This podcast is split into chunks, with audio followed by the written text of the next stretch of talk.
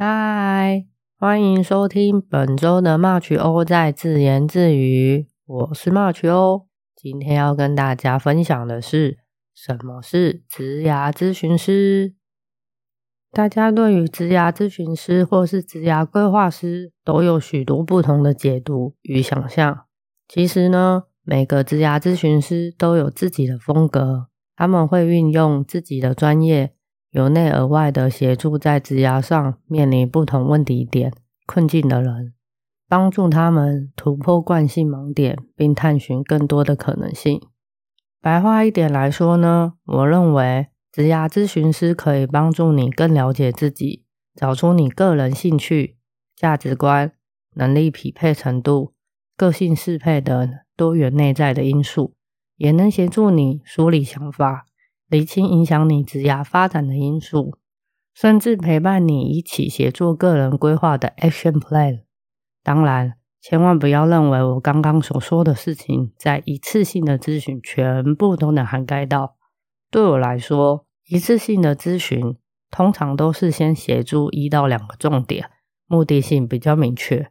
毕竟，目前大多数的人都是期待一次就能有个结果。那我觉得职涯发展某方面来说，跟使用交友软体有点像。先找出你有兴趣的类型，但是你有兴趣不一定能配对成功。那为了增加配对的成功率，自身可能需要做一些调整跟改变。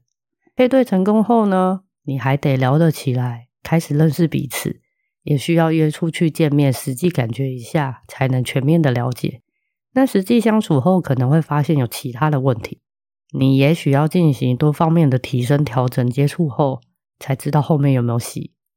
更何况你可能同时跟几个不同的人在聊，由此可知，发展的过程是需要一定的时间，而且每个人遇到的问题点、情况都不太一样。嗯，好像有点扯远了。简单来说，我觉得职涯咨询师的某些协助，很像是玩游戏时的游戏攻略、手游的氪金道具，或是玩密室逃脱的提示。当你卡关时，能适时的协助你突破关卡，往目标一步一步的前进，甚至陪伴你，与你一起协作规划、讨论目标进程。不管是你或是职涯咨询师，没有人会知道。游戏的终点是什么？别忘了，你才是玩家。那今天就说到这里喽，拜拜。